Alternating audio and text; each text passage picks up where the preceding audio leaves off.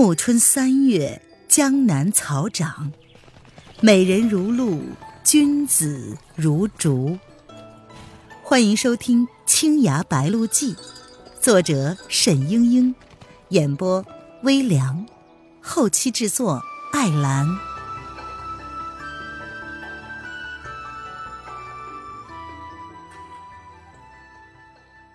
第六十五章：大战沉香社。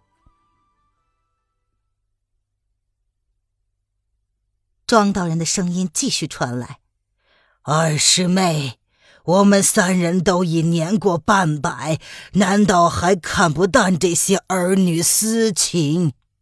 玉兰子尖声的叫道：“大师兄，你快走！他已经变成疯子了！”樊胡子一把捂住了玉兰子的嘴，大声的叫道：“大师兄，你以为你求个情，我就会饶了这个贱人吗？”庄道人叹道：“唉，如此说，我是白来了。”这时，一阵脚步声传来，似乎走远。樊胡子急了，他叫道：“娄四庄，你给我出来！我我我要看看你！” 在樊胡子面前，一扇窗户开了，露出来庄道人清绝的面容。虽然年岁不饶人，可眉目神采依然是当年的巫山大弟子。樊胡子看见他的脸，一下子怔怔的愣住，喃喃的道：“师兄，你老了。”机会难得，汤姆龙拼着口吐鲜血，又一次扑了上去，一把抱住母亲，滚到了一边。樊胡子一时分神，猎物脱手，气得挥掌向两个人打去。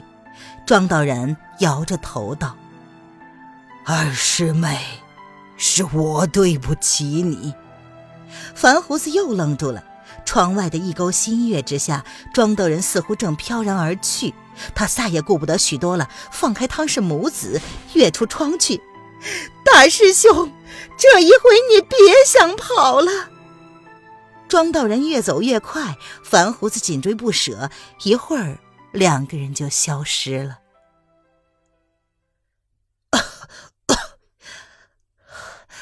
师兄的轻功怎么会这么好呢？难道他的武技又恢复了？玉兰子纳闷的道：“那是表兄办的。”无双和青梅从暗道里钻了出来，将这母子二人扶起。他引开了樊胡子，我们赶快跑吧。原来沈轩看樊胡子的武技不在自己之下，要想救出玉兰子和汤姆龙这两个人，只得想了这个办法。他迅速的抹了一团泥灰，把自己化妆成庄道人。虽然比不上娄迪飞的技法娴熟，也足以蒙过和庄道人几十年不见的两个师妹了。他在荒岛上和庄道人同住了年余，庄道人的音容笑貌、一举一动，无不了然。模仿起来也是得心应手，只是庄道人当然没有轻功，可是樊胡子看见师兄早就吃了，哪里还想的那么多？汤姆龙却是急了，他说：“这这怎么行呢？沈郎中不是那个妖怪的对手，我去帮他。”无双劝道：“你放心，表兄轻功好，就算是打不过他，跑也是跑得了的。”你这个样子也是帮不上他的，要是再不走，他可就白白为你们涉险了。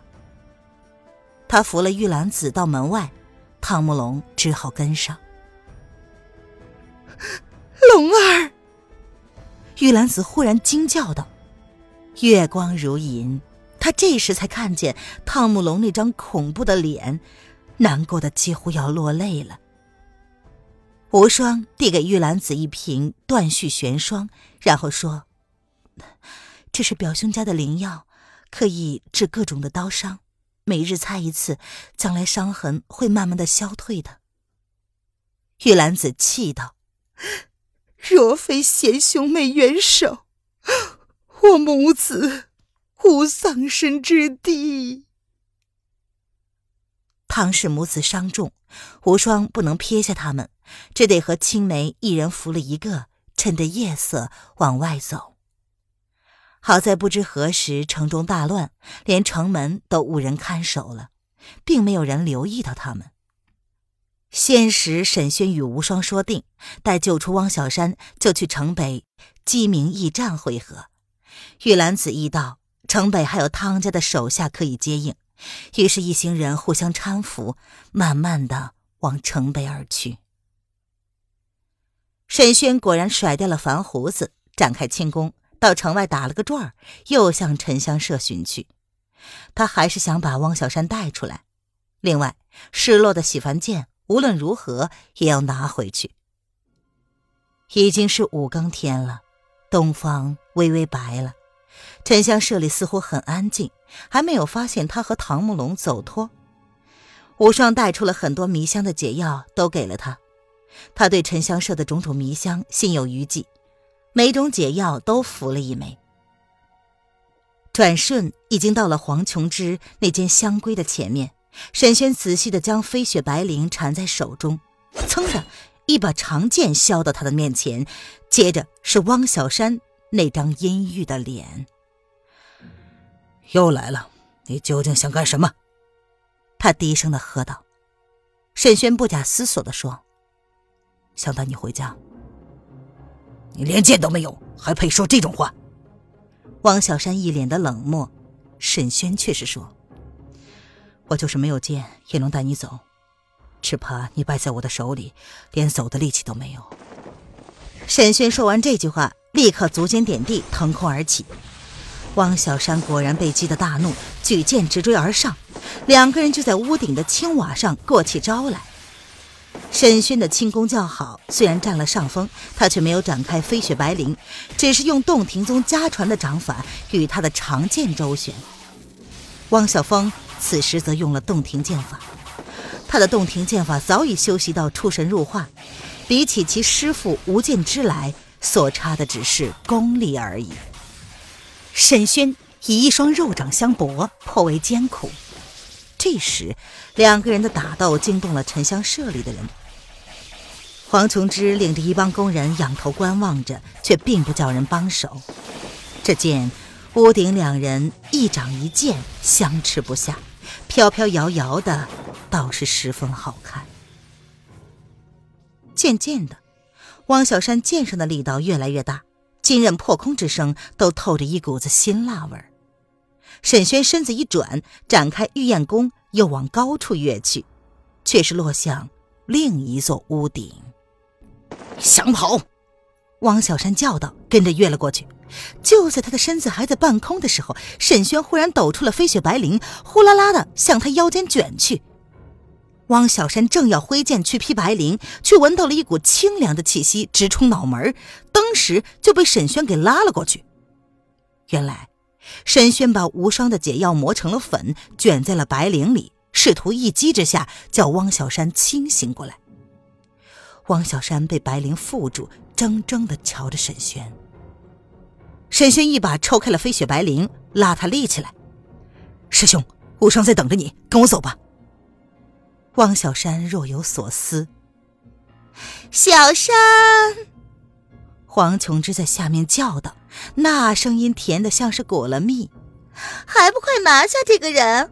我不喜欢你了。”汪小山的脸色大变，举剑又向沈轩砍了过去。沈轩只得挥出白绫招架，却是一招烟波浩渺。汪小山只觉得剑光炫目，不由得倒退了三四步。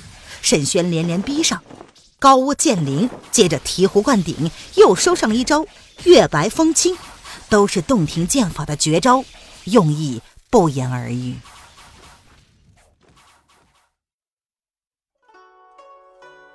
您现在收听的是由微凉演播的《青崖白鹿记》，更多微凉免费小说尽在微凉微信公众号“微凉有爱”。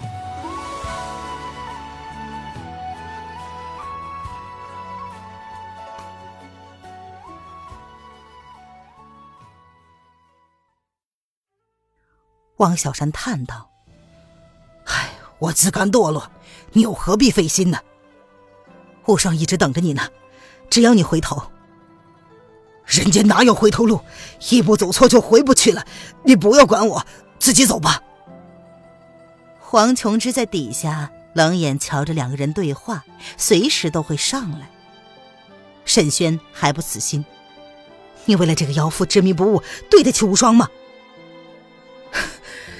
就是为了不辜负双娘，我才留在这里的。双娘太好了，我配不上她。黄琼枝听得不耐烦了，他又开口，声音却变得煞气沉沉：“是不是要我帮忙？”汪小山听见，脸色又是一变。沈轩也是一惊，暗暗备战。汪小山忽然道：“师弟，你快杀了我！”沈轩骇然的道：“我我不想杀你。”汪小山说：“我中毒太深了，早就完了。”你的解药只能让我清醒片刻，只要他一过来，我立即会变回禽兽不如的东西，又会和你为敌。你杀了我吧！无论变成什么样子，汪小山始终是沈轩的恩人和师兄。沈轩苦笑着道：“你叫我如何下手？”汪小山拼命的摇晃着头，满头大汗。沈轩说：“听我说，跟我去见他。”不！汪小山叫道。我绝不见！忽然，他语声噎住，手中的利剑已经割断了喉咙。沈轩赶紧扶住他，只听他喃喃的道：“永远不见。”没想到他神志清醒，沈轩还是带不走他。看着他自刎在面前，沈轩的心里一阵失落。臂弯一松。汪小山的尸体就顺着屋瓦滑了下去，重重的砸在了地上。黄琼枝还在下面，他冷笑着说：“哼，你若是不想被乱箭射死，就赶快下来。”沈轩四顾，果然院子里排满了弓箭手，一张张拉满的弓，箭都在弦上，对准了他。擒贼先擒王。沈轩收起了白绫，像大鸟一样飞了下来，扑向黄琼之。放箭！黄琼之喝道。他是十分机警，迎着沈轩飞来的方向奔去，让他凌空错过。可是黄琼之却不知道天台轻功有空中转身的方法。沈轩半空中向后一转，追上了黄琼之，直抓天灵盖。黄琼之一闪而过，却不防沈轩手中的白绫又甩了过来。一下子被勾住了腰带，他慌忙的用匕首去砍白绫，谁知道这柔软的丝绸上附了内力，柔韧的就如同进了水的牛筋。说时迟，那时快，沈轩已经将他的身子掷向了空中。只听一声惨叫，又一具尸体落到了地上，而且如刺猬一般的，浑身插满了箭。一院子的侍卫和工人都吓呆了。忽然，一个工人尖叫着道：“主子死了，快跑啊！”众人顿作鸟兽散，一下子满院子乱成了一团。都给我站住！又一个珠光宝气的宫装妇人从天而降，厉声的喝道：“哗啦一声，院子里乱七八糟的人群顿时就停了下来，伏倒在地。”只剩下沈轩一个人和卢琼仙对峙着。卢琼仙越过人丛，走到那一堆插满了箭枝、血肉模糊的绫罗绸缎面前，脸色铁青，一言不发，却是把那拳头捏得咯咯作响。沈轩全神贯注，一点儿也不敢懈怠。他知道，卢琼仙和黄琼枝都是出身庐山的一流高手，极其的不易对付。尤其是卢琼仙，更加的狡诈狠毒。刚才他突施古怪招数杀了黄琼枝，如今他的大师姐来了，可就没这么好的事儿了。忽然，砰砰砰几声，几个侍卫的身子横飞了出去，砸在了墙上，浑身软软绵绵，似乎骨头全散了，也没有人去扶。原来，卢琼仙心中愤怒，先杀了几个侍卫出出气。旁人见惯了他这杀人如麻，也不敢吭一声。沈轩见状，却是不由得皱起了眉头。卢琼仙注意到沈轩这个表情，突然莞尔一笑，他说：“哼，杀了我的师妹，你好像很厉害嘛。”沈轩一时不知道该说些什么，只是紧紧的盯着他的一举一动。卢琼仙又道：“咱们俩比试比试。不过，你好像是没有剑，太不公平了。满地都是兵刃，你随便捡一把好了。不看都知道，地上一把剑都没有，却不知道他耍的是什么花招。”卢琼先道：“这些侍卫竟敢射杀皇室中，实该千刀万剐。如今就便宜他们，做做我们的兵刃吧。”说着，他抓起了地上一个侍卫，向沈轩掷了过来。沈轩大惊失色，没有想到他对自己人也是如此的残忍。那侍卫在卢琼仙的一抓之下，穴道封住，动弹不得，直愣愣的就向沈轩插了过来，真的就像一把硕大无朋的利刃一样。沈轩自然不能拿活人当箭使，而这飞来的人箭却连挡也不能挡，因为那个人已经被卢琼仙的内力相加，受他一掌，非得五脏碎裂不可。沈轩除了躲避人箭，别无他法。第一把人剑撞上了墙，头颅缩到了胸腔之中，鲜血溅到了帐外，工人们尖声惊叫。第二把、第三把人剑又飞了出来。沈轩心想：我不接招，这些人也是要撞死的，还不如试试。他连退了几步，忽然使出了江海不系舟上，百川入海的技法，双掌托住人剑的潭中气海，屏气一吸。人剑身上的内劲儿顿时消解了，引入了沈轩自己体内。那个人剑被沈轩拨了个转，轻轻的落在地上。虽然被沈轩一吸，不免浑身虚脱，功力尽失，但是一条命总算保了下来。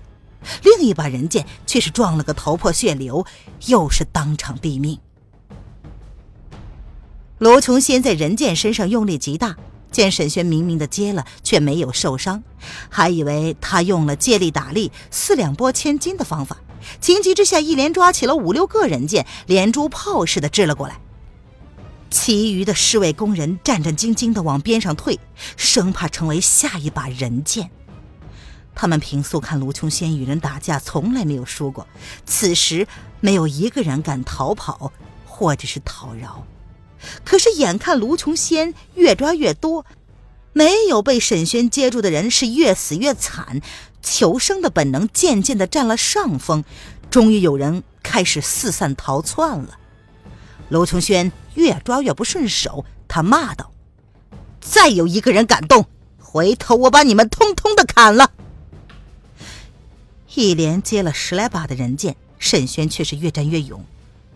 反倒成了卢琼仙借助人剑，把自己的内力源源不断的送上门去。卢琼仙一气之下，忽然两手各抓两人，四把人剑同时向沈轩飞去，料他也躲不开了。沈轩手腕一抖，飞雪白绫飞舞起来，快的是密不透风，就如同一个大蚕茧一样。四把人剑撞了上来，同样被吸取了内力，软软的落在了地上。沈轩一试成功，索性就用飞雪白绫和卢琼仙周旋，满院子就看见一只白晃晃的蚕茧在滚来滚去，将一把把的人剑弹开。他以百川入海化解人剑，自己也是颇费内力啊。卢琼仙虽然肯定会比沈轩先累倒，但是他有帮手，沈轩却是孤军奋战，此时不还手，何时是个了结？想着想着。沈轩一面舞着飞雪白绫，一面缓缓地移动着。忽然，大蚕茧中也飞出了一把人剑，又快又狠，向卢琼仙飞了过去。卢琼仙用人剑困住沈轩，是算准了他不会用这种残忍的武器，万万想不到他也开了杀戒。他是飞快地跳开，突然那人剑上天女散花一般的射出来一大捧剑来，卢琼仙顿时乱了起来。使出千手观音的手段，将剑一一的弹开。就在这时，沈轩的飞雪白绫有如利掌一般击到了他的背后。卢琼轩不枉顾及，重掌倒地，吐出了一大口鲜血。那人剑落了下来，重重的砸在了他的身上。原来沈轩的人剑不是活人，而是黄琼之带着剑的尸身。那些工人侍卫看见卢琼仙倒了，居然如释重负，一下子都冲到了院门边，蜂拥而出。忽然，血光飞舞，尖声锐叫，几条血淋淋的断胳膊断腿掷回了院子里。还没有跑出去的人吓得傻傻的坐在地上，一步也挪不动了。何方神圣，竟敢到沉香社来撒野？老萧的节节怪声比初秋早晨的风还要凉。沈轩心道：“终于要跟他过招了。”